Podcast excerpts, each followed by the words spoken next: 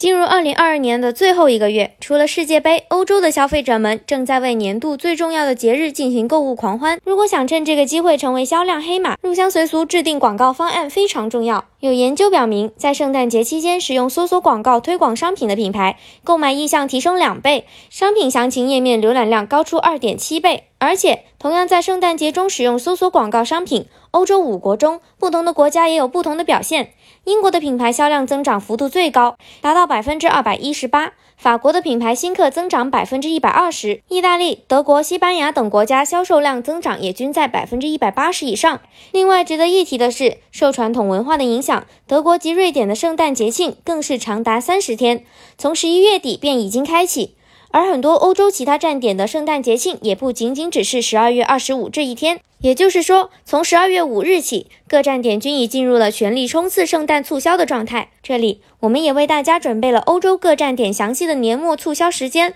帮大家冲刺不同站点的全年 KPI。大家记得收听完本次音频，在音频下方留言“圣诞营销”来领取营销时间表哦。挑选并确定好合适的圣诞销售机会，就相当于已经把自己的品牌圣诞树放在了最显眼的 C 位。接下来就要一步一步的为自己的品牌圣诞树进行广告布置，让自自己的品牌成为消费者的下单首选。广告布置的第一步是悬挂灯饰，确定广告目标。据调查显示，在圣诞节期间，品牌可获得百分之一百零二的品牌新客。新顾客意味着新商机。想要在百花争艳的商品从中，让你的商品更快的被消费者发现，你需要有引路的灯塔。也就是明确的广告目标，并通过使用不同的广告产品，在购买过程的不同阶段与消费者不断的亲密接触，以此提高商品及品牌的能见度和影响力。如果你的目标是提高曝光，那么可通过商品推广，让你的广告展示在搜索结果页和商品详情页上，使你的商品能够获得足够多的 show time。如果目标是促进发现，